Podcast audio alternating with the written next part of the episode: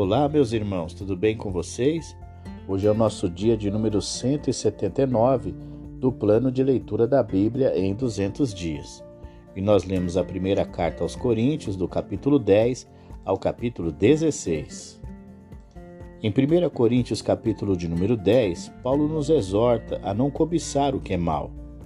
Ele nos adverte de que aqueles que provocaram ao Senhor no deserto foram mortos por sua justiça Portanto, devemos fugir do que é mal, sobretudo da imoralidade sexual e da idolatria. Paulo agora ilustra, com base na história de Israel, que alguns podem se juntar à comunhão do povo de Deus, mas perder a bênção final. Todo o povo de Israel se uniu a Moisés em sua fuga do Egito, e todos desfrutaram da provisão de Deus por meio de ninguém menos que o próprio Cristo mas apenas dois, Josué e Caleb, entraram na bênção da terra prometida. O restante desobedeceu e foi punido. Esses eventos devem ser um aviso para os cristãos. A idolatria pode dar um sentimento de autossatisfação que resulta em preguiça moral. Isso leva ao relaxamento do controle sobre os desejos pecaminosos e, finalmente, à imoralidade sexual.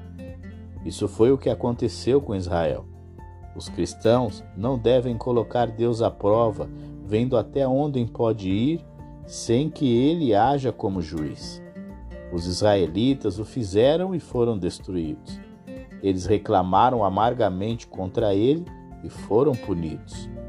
Todas essas coisas são um aviso aos cristãos em Corinto, para que não confiem muito em pensar que podem participar de festas de ídolos e não serem afetados por elas. Testes e tentações realmente virão, mas sempre haverá uma saída. Não pode haver desculpas. Eles devem ser leais a Deus. Em vista dos perigos da idolatria, há apenas um procedimento sábio a se tomar em relação às festas idólatras, que é não ter nada a ver com elas. Aqueles que recebem pão e vinho na ceia do Senhor são unidos a Cristo em um corpo e compartilham nele espiritualmente. Desta mesma forma, no sistema sacrificial israelita, aqueles que comem a comida dos sacrifícios são unidos ao altar no qual os sacrifícios são oferecidos. Os cristãos não podem dizer, portanto, que comer em festas idólatras não tem nada a ver com a idolatria. Talvez o ídolo seja apenas um pedaço de madeira ou pedra, mas as pessoas que fazem oferendas a ele não veem como tal. Eles estão de fato sacrificando aos espíritos malignos. Assim como comer comida na ceia do Senhor significa ter comunhão com o Senhor, comer comida em festas idólatras significa ter comunhão com o ídolo, ou pior, com os espíritos malignos por trás do ídolo. Agora que os coríntios sabem o verdadeiro significado de comer alimentos oferecidos aos ídolos, eles devem cessar a prática imediatamente. Caso contrário, Deus pode agir contra eles no julgamento. Algumas coisas que são permitidas não são úteis. Se os cristãos pensam nos outros antes de pensarem em si mesmos, eles se absterão de certas coisas no caso de outros copiá-los e ficarem espiritualmente enfraquecidos como resultado. Os coríntios devem entender que a razão pela qual não devem participar de festa de ídolos é que comer envolve comunhão com o ídolo e seus demônios. Não é que as propriedades físicas dos alimentos sejam alteradas de alguma forma Portanto, quando o cristão compram comida no mercado ou comem na casa de amigos pagãos, eles não devem criar problemas desnecessários, perguntando se a comida foi oferecida a ídolos. Se eles não sabem, não importa. Devem comer a comida e agradecer a Deus que a deu. Se, entretanto, alguém lhes disser que a comida foi oferecida a ídolos, eles não devem comê-la eles não querem que os outros pensem que concordam com a adoração de ídolos. Os cristãos erram quando usam sua liberdade pessoal de uma forma que leva outros a pecar. Se por comerem eles prejudicam os outros, sua ação de graças pela comida perde o sentido. Para resumir, os cristãos devem ser guiados em seu comportamento não pelo conhecimento dos direitos que têm, mas por sua consideração pela glória de Deus e pelo bem-estar de seus semelhantes. É assim que Paulo vive e ele deseja que os coríntios sigam seu exemplo, assim como ele segue o de Cristo. Em 1 Coríntios capítulo de número 11, Paulo orienta os cristãos da sua época com relação ao uso do véu. Essas regras não devem ser aplicadas em nossos dias, visto que era um problema específico para a época de Paulo. Paulo tinha ouvido dos visitantes de Corinto a desordem no culto público da igreja. Para começar, algumas mulheres de Corinto falavam nos cultos da igreja sem o véu sobre a cabeça. Isso era vergonhoso para os padrões sociais atuais naquela parte do mundo. Paulo argumenta que os cristãos não precisam mostrar sua liberdade recém-descoberta, rejeitando os costumes locais de educação e etiqueta. Na verdade, esses costumes podem refletir um princípio básico dado por Deus. Embora elogie os coríntios por sua firmeza em seguir seus ensinos, Paulo percebe que certos assuntos ainda precisam de atenção. Ele os lembra que a mulher está sob a autoridade do homem, assim como o homem está sob a autoridade de Cristo. A cobertura da cabeça pode ser vista como um sinal dessa relação. Portanto, um homem não deve usar cobertura para a cabeça quando ora ou profetiza, porque ele não está sob a autoridade de nenhuma criatura, mas a mulher deveria, porque ela está sob a autoridade do homem. Ter a cabeça coberta é tão vergonhoso quanto raspada. A mulher foi feita do homem e para o homem, embora tenha um status especial como a glória do homem. Ela está, no entanto, sob sua autoridade. Os anjos observam essa ordem na igreja. Isso não significa que a mulher seja inferior ou que o homem seja superior. Nem homem nem mulher podem existir sem o outro. Os coríntios podem ver por si mesmos que é vergonhoso uma mulher orar com a cabeça descoberta. É tão vergonhoso quanto um homem ter cabelo comprido como uma mulher, ou uma mulher ter cabelo curto como um homem. O ambiente em que vivem deve dizer-lhes o que é natural e o que não é e essa ordem deve ser refletida na igreja. Paulo não quer argumentar mais sobre o assunto, mas ele os lembra que o que ele acabou de delinear é a prática comum entre as igrejas. O propósito de Deus era que a ceia do Senhor demonstrasse e fortalecesse a unidade de seu povo em um só corpo. Mas a maneira como a igreja em Corinto a praticava produziu o efeito oposto. Isso fez com que os cristãos se dividissem em grupos opostos. A única vantagem nisso, Paulo ironicamente aponta, é que permite a uma pessoa ver quantos bons cristãos realmente existem. A prática naqueles dias era que os, quando os cristãos se reuniam para a ceia do Senhor, todos os que tinham dinheiro traziam comida e bebida para compartilhar com os pobres em uma relação comum. No final, eles comeram a ceia do Senhor.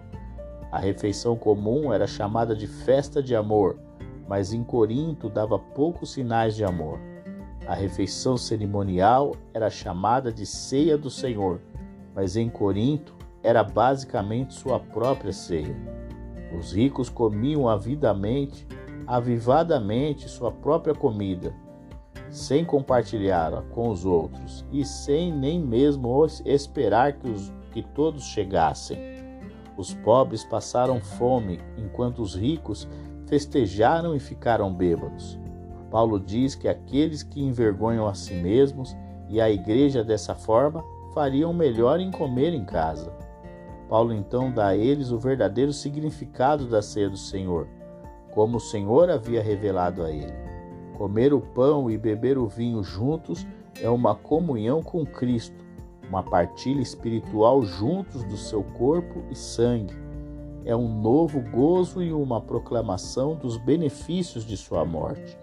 É também um lembrete de que por meio de sua morte a velha era passou e as bênçãos plenas da nova aliança se tornaram propriedade de todo o povo de Cristo. Ninguém deve se juntar a este ato de comunhão sem pensar. Todos devem examinar a si mesmos para ter a certeza de que sua conduta e atitude estão de acordo com o significado da ceia. Se eles se juntarem a ela sem pensar, como se fosse apenas uma refeição comum, eles trazem o julgamento de Deus sobre si mesmos. Na verdade, alguns na igreja, por causa de seu comportamento errado, sofreram tal julgamento na doença e na morte. Os cristãos devem se examinar honestamente para ver como realmente são. Caso contrário, Deus pode enviar-lhes dificuldades para trazê-los de volta do caminho errado e salvá-los do julgamento que aguarda os pecadores. Portanto, conclui Paulo, os coríntios deveriam cessar sua vergonhosa corrida e ganância na ceia do Senhor e lembrar que para, que serve. Não é apenas uma festa. Em 1 Coríntios, capítulo de número 12, Paulo expõe um ensino completo sobre os dons espirituais. A intenção do Apolo é que a intenção do apóstolo é que os cristãos não sejam ignorantes no que se refere a esse assunto.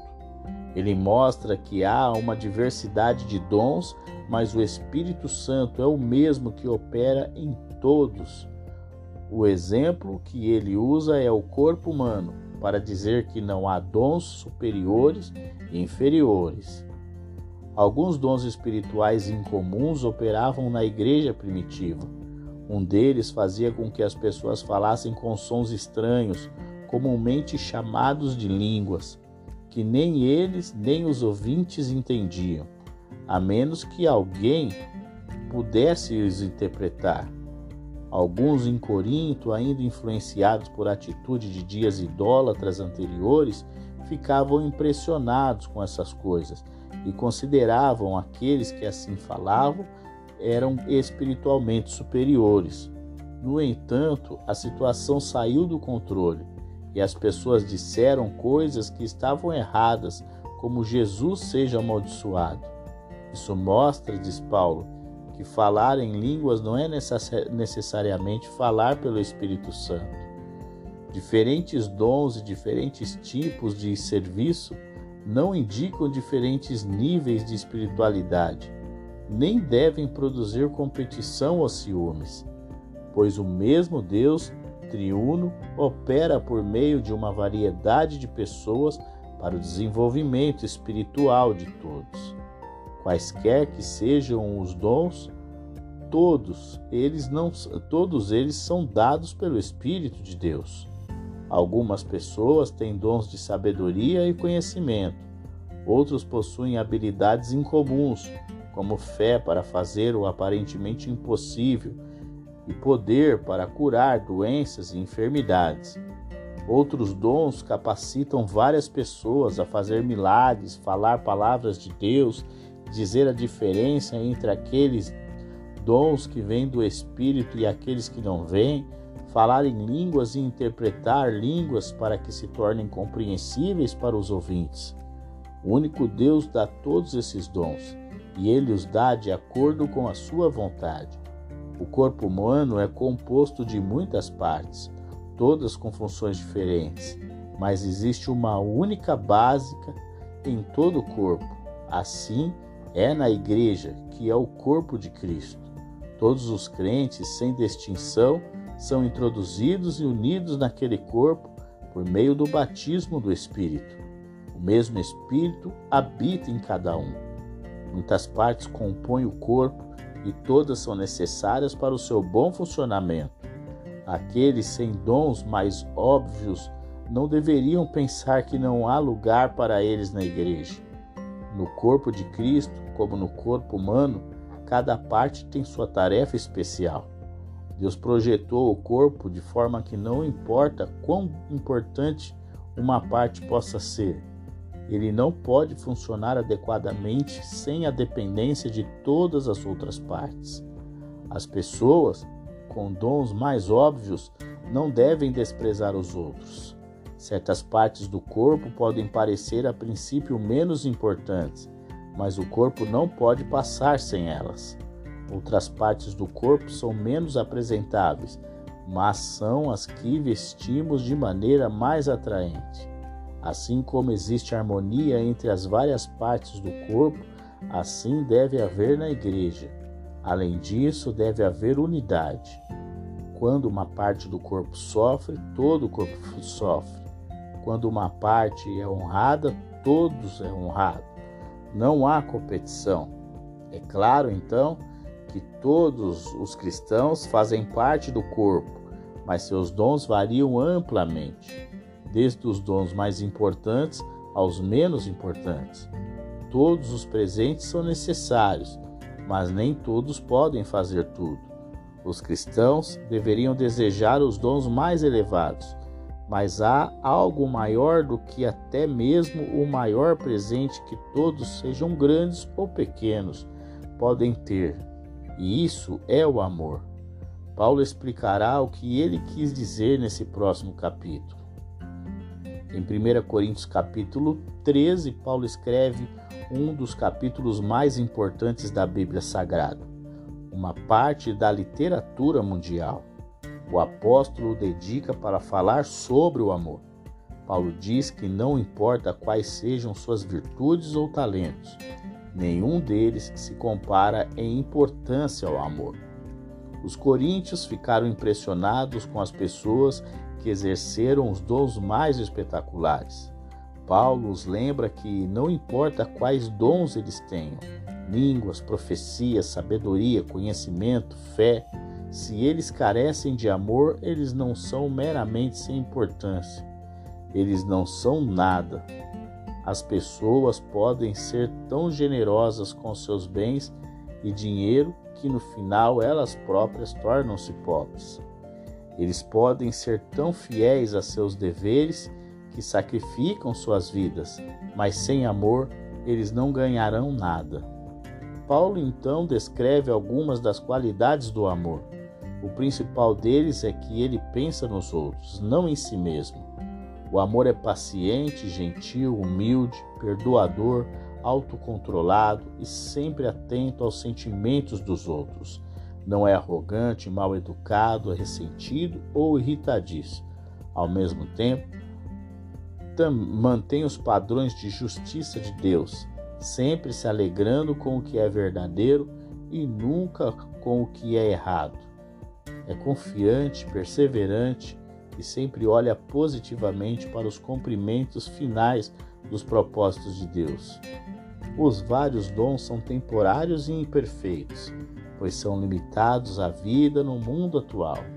Mas o amor é permanente e perdura até a vida, até a era vindoura. Os dons que os cristãos exercem são comparados às mudanças de habilidades e capacidades na vida de uma criança em crescimento. Mas o amor é comparado à maturidade da idade adulta. No atual, no mundo atual, os cristãos têm apenas uma compreensão limitada das coisas eternas. Sua visão da era por vir não era clara. Quando ficaram face a face com Cristo, eles saberão essas coisas com clareza, assim como Deus as conhece com clareza. O importante para o cristão não é a exibição de seus dons espirituais, mas o dom exercício, mas o exercício da fé, da esperança e acima de tudo do amor. Em 1 Coríntios, capítulo de número 14, Paulo dedica o seu ensino principalmente ao dom de línguas e ao dom de profecia. Ele instrui sobre a importância do uso correto desses dons. A manifestação e o uso das línguas na igreja deve ser mediante a presença de intérprete. Caso não haja intérprete, aquele que fala em línguas deve falar consigo mesmo e Deus. À luz de seu, de seu ensino sobre a variedade de dons espirituais e a importância do amor, Paulo agora considera o problema que havia surgido na igreja de Corinto com relação às línguas. O dom é permitido, mas a profecia é preferível. Isso ocorre porque aqueles que falam em línguas falam com Deus, não com seus companheiros de adoração, e, portanto, são de ajuda espiritual apenas para si mesmos, a menos que alguém interprete para eles. Os profetas, entretanto, falam a todos e assim edificam a igreja inteira. Não faria sentido se Paulo fosse aos cristãos em Corinto e falasse em línguas que ninguém entendia. Seria muito melhor dar-lhes alguma revelação ou ensinamento em sua própria língua, para que ele aprendesse e fosse edificado espiritualmente. Paulo segue com duas ilustrações para enfatizar a importância de falar de uma maneira que signifique algo para os ouvintes. O propósito de tocar um instrumento musical é obter uma melodia dele, não fazer barulho sem sentido. O objetivo de tocar uma corneta no campo de batalha é alertar os soldados que se prepararem para a batalha. Da mesma forma, com a tala, com a fala, o propósito é ser compreendido. Línguas que ninguém entende são tão inúteis para os ouvintes quanto uma língua estrangeira que eles nunca ouviram antes. Os cristãos devem desejar aqueles dons que vão ajudar outros a ensiná-los e edificá-los na fé. Se as pessoas têm os dons de línguas, devem orar também pelo dom de interpretá-las. Sua mente, bem como seu espírito, serão beneficiados, porque oram, cantam com sua compreensão. Eles devem pensar também nos outros na igreja. Se os ouvintes não entendem o que o falante está dizendo, eles não podem se beneficiar e nem expressar o seu apoio. Paulo é grato por ter o dom de línguas, mas na igreja ele prefere falar em uma linguagem comum e que instrua, fortaleça os ouvintes. O amor dos coríntios pelo, espe pelo espetacular mostra que eles pensam de forma infantil. É bom ter a inocência da infância em relação ao mal, mas em suas mentes eles devem ser adultos maduros. Em um famoso evento do Antigo Testamento, o estranho discurso dos invasores assírios foi um sinal para o povo infiel de Deus do julgamento vindouro. De maneira semelhante, as línguas podem ser uma advertência do julgamento de Deus para aqueles que teimosamente se recusam a confiar nele. A profecia, ao contrário, fortalece o coração dos crentes com uma mensagem de Deus. Se aqueles que nada sabem sobre o cristianismo vêm a uma reunião cristã onde várias pessoas estão falando em línguas diferentes, eles podem pensar que os oradores são loucos mas se os oradores estão profetizando, a palavra de Deus pode falar aos ouvintes e levá-los a conhecer a Deus. Nas, regiões, nas reuniões da igreja de Corinto, os cristãos vinham preparados para participar dos serviços de várias maneiras.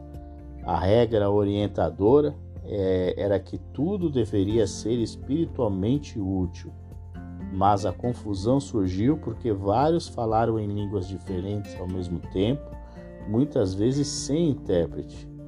Paulo diz que se nenhum intérprete estiver presente, eles devem ficar quietos. Mesmo se o intérprete estiver presente, eles devem falar em turnos, e então não mais do que dois ou três. Instruções semelhantes são dadas aos profetas.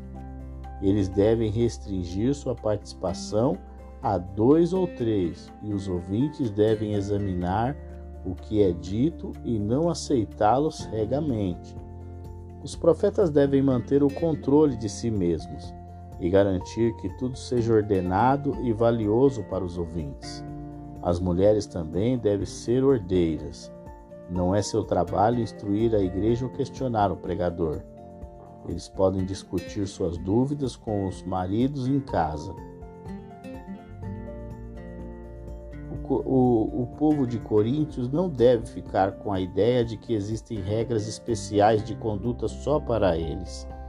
Alguns dos coríntios achavam que tinham o dom especial de saber o que era de Deus e o que não era. Paulo sugere que, se for, se for esse o caso, eles devem mostrar isso reconhecendo que o que ele está dizendo vem de Deus. Embora não devam proibir línguas, eles devem encorajar positivamente a profecia. Acima de tudo, tudo deve ser ordenado e útil para a edificação espiritual da igreja.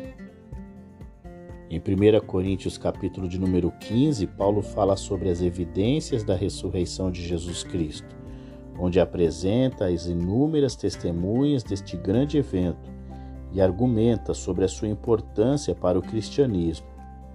Entre os coríntios havia alguns que negaram que haverá uma ressurreição física dos mortos. Paulo aponta neste capítulo que a verdade da ressurreição é parte do evangelho no qual eles creram e pelo qual são salvos. O evangelho que Paulo prega foi dado a ele por Deus. Tem como base a morte, o sepultamento e a ressurreição de Jesus Cristo. Paulo então dá uma lista de testemunhas oculares da ressurreição de Cristo, incluindo Pedro, Tiago, o irmão do Senhor e muitos outros, muitos dos quais ainda estavam vivos, caso alguém quisesse questioná-los. Essas testemunhas oculares puderam confirmar que a ressurreição de Cristo foi um fato ilegal, inegável. Por último, o Senhor ressuscitado apareceu ao próprio Paulo, que na época estava a caminho de Damasco para prender e encarcerar os cristãos. A escolha de Deus do feroz perseguidor para ser seu apóstolo especial não foi natural e inesperada. No entanto, pela graça de Deus, Paulo fez uma obra maior do que todos os outros apóstolos. Ele tinha o cuidado de apontar, entretanto, que ele e seus companheiros apóstolos pregavam o mesmo evangelho. Para aqueles que afirmam que não há ressurreição corporal dos mortos, Paulo responde que se isso for verdade, significa que Cristo não ressuscitou. Neste caso, o evangelho que ele prega não é verdadeiro e a fé do crente não tem fundamento. Além disso, significa que os pregadores do evangelho enganaram seus ouvintes. Pois se Cristo não ressuscitou dos mortos, certamente não é o Salvador vitorioso. Ele não venceu o pecado, o pecado o conquistou. Aqueles que morreram crendo em Cristo também foram conquistados para sempre pelo pecado e pela morte. Quanto aos crentes que ainda estão vivos, eles são dignos de pena por suportarem as dificuldades na herança de uma vida melhor por vir. Se, como argumentam os que duvidam, essa vida futura não existe. O retorno de Cristo garante a ressurreição de todos os crentes. Eles não serão apenas trazidos de volta à vida, mas entrarão em um novo tipo de vida, onde a morte não terá mais parte. A morte é o resultado do pecado e todos os descendentes de Adão morreram, mas todos os que têm fé em Cristo triunfarão sobre a morte. Esta ressurreição vitoriosa dos crentes ocorrerá na volta de Cristo. Com o banimento final da própria morte, Cristo verá a vitória que ele obteve na cruz efetiva até o último posto avançado da rebelião tendo estabelecido autoridade plena e completa sobre tudo e todos, ele entregará essa autoridade ao Pai. A obra pela qual o Filho voluntariamente se tornou sujeito ao Pai será então concluída. Tudo estará sujeito àquele que é o Senhor de todos. Parece que outra prática estranha que a igreja em Corinto introduziu foi a de batizar pessoas em favor daqueles que morreram não batizados. Paulo não, não para para discutir se essa era uma prática desejável. Ele simplesmente pergunta que significado pode ter se não houver ressurreição futura. Se as pessoas não acreditam na ressurreição, mas praticam o batismo pelos mortos, elas estão demonstrando algo que ainda não acreditam.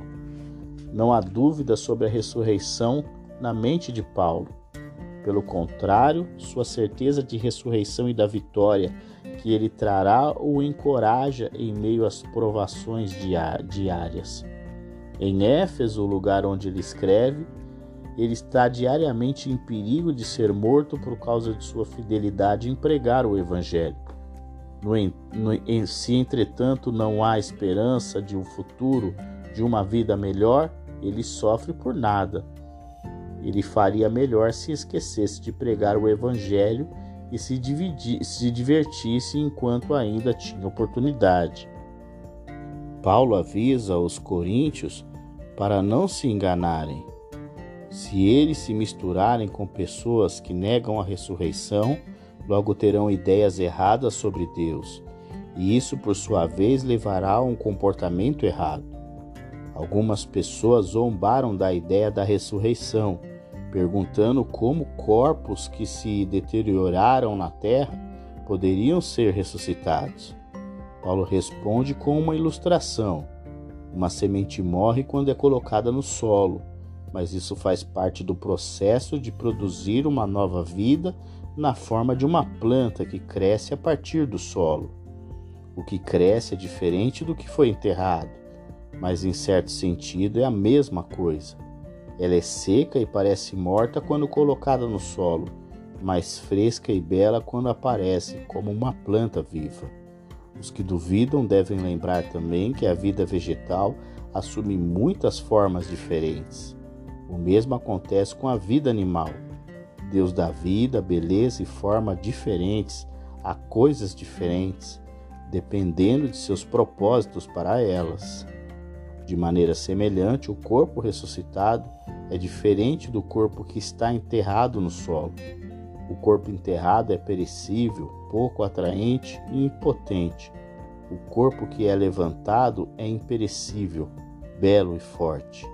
Assim como o corpo atual é adequado às necessidades da vida terrena presente, o corpo da ressurreição é adequado às necessidades da vida espiritual da era por vir. Adão foi o primeiro de uma raça de pessoas físicas e terrenas. Cristo é o primeiro de uma raça de pessoas espirituais e celestiais. O corpo de Adão foi o padrão para os corpos das pessoas na vida presente. O corpo de Cristo é o padrão para os corpos dos crentes na vida futura. Os crentes terão seus corpos físicos da vida presente transformados em corpos espirituais adequados para a vida no reino celestial. A mudança do físico para o espiritual ocorrerá quando Cristo retornar e os mortos ressuscitarem. Todos os cristãos, tanto os que já morreram quanto os que ainda estão vivos terão seus corpos físicos perecíveis transformados instantaneamente em corpos espirituais imperecíveis. A morte não terá mais poder sobre os crentes. O pecado que torna a morte temível e que usa a lei para manter as pessoas nesse estado de medo será finalmente destruído. Os crentes não têm razão para hesitar ou duvidar da vinda da ressurreição. Em vez disso, descobrirão que têm maior confiança e propósito em sua vida e serviço cristão à medida que entendem o significado completo que a ressurreição tem para eles. Chegamos ao nosso último capítulo, 1 Coríntios, capítulo de número 16. Paulo dá instruções referente à coleta na igreja de Corinto. Ele devia separar da ele devia separado antecipadamente e entregue no domingo, para que quando ele chegasse já estivesse tudo separado. Por muitos anos, Paulo se preocupou com os cristãos pobres em Jerusalém e sempre fazia o possível para ajudá-los. Durante sua terceira viagem missionária, ele organizou uma coleta de dinheiro e bens entre as igrejas gentias para levar a Jerusalém. Ele esperava que, à medida que os cristãos de Jerusalém vissem a preocupação amorosa que as igrejas gentias tinham por, por eles, eles sentissem um maior senso de unidade e comunhão com seus irmãos gentios em outros países. Os coríntios estavam participando de, dessa coleta e escreveram a Paulo sobre isso. Em resposta, Paulo os aconselha a colocar suas ofertas no fundo todos os domingos, para que o dinheiro esteja pronto quando ele visitar Corinto. A quantia que as pessoas dão dependerá da quantia que ganham. A igreja também deve escolher representantes para levar o dinheiro a Jerusalém. E quando Paulo vier a Corinto, ele escreverá cartas para apresentar a estes homens a igreja de Jerusalém. Na verdade, ele pode até ir com eles. O plano de Paulo era visitar a Macedônia, depois se mudar para o sul, para Corinto. Ele percebe que a igreja em Corinto precisa de mais ajuda. Então, quando ele vier, ele quer passar algum tempo lá. Ele então, ele não tem certeza de quando fará esta visita, pois atualmente tem muito trabalho urgente a fazer em Éfeso. Quando Timóteo chega a Corinto, os cristãos não devem tratá-lo com menos respeito do que a Paulo, pois Timóteo e ele estão fazendo a mesma obra. Paulo está ansioso para que Timóteo volte a Éfeso o mais rápido possível, para que ele descubra se a situação em Corinto melhorou. Paulo diz a eles que sugeriu seu, que Apolo lhes faça outra visita mas Apolo sempre que o tempo ainda não é adequado. Apolo sente que o tempo ainda não é adequado. Paulo exorta os coríntios a não mais agirem como crianças, mas como adultos maduros e responsáveis. Nem todos eles agiram imaturamente. Existem pessoas fiéis que trabalham duro, como os da casa de Estéfano, e a igreja deve seguir sua liderança. Os outros dois que vieram de Estéfano para buscar o conselho de Paulo são também aqueles a quem a igreja deve seguir. Várias pessoas e igrejas da província da Ásia, da Ásia juntam-se a Paulo no envio de saudações aos coríntios. Entre eles estão Áquila e Priscila e a igreja em Éfeso que se reúne em sua casa. Finalmente, Paulo pega a caneta de seu secretário para assinar ele mesmo a carta. Com sua própria letra, ele adiciona uma advertência aos que são desleais a Cristo. Expressa seu desejo de que Cristo volte e envie o seu amor para todos os crentes em Corinto. E assim encerramos o dia 179 do plano de leitura da Bíblia em 200 dias. Amanhã, no nosso dia 180, nós já estaremos passando para a segunda carta aos Coríntios. Então eu aguardo você, um grande abraço e até lá!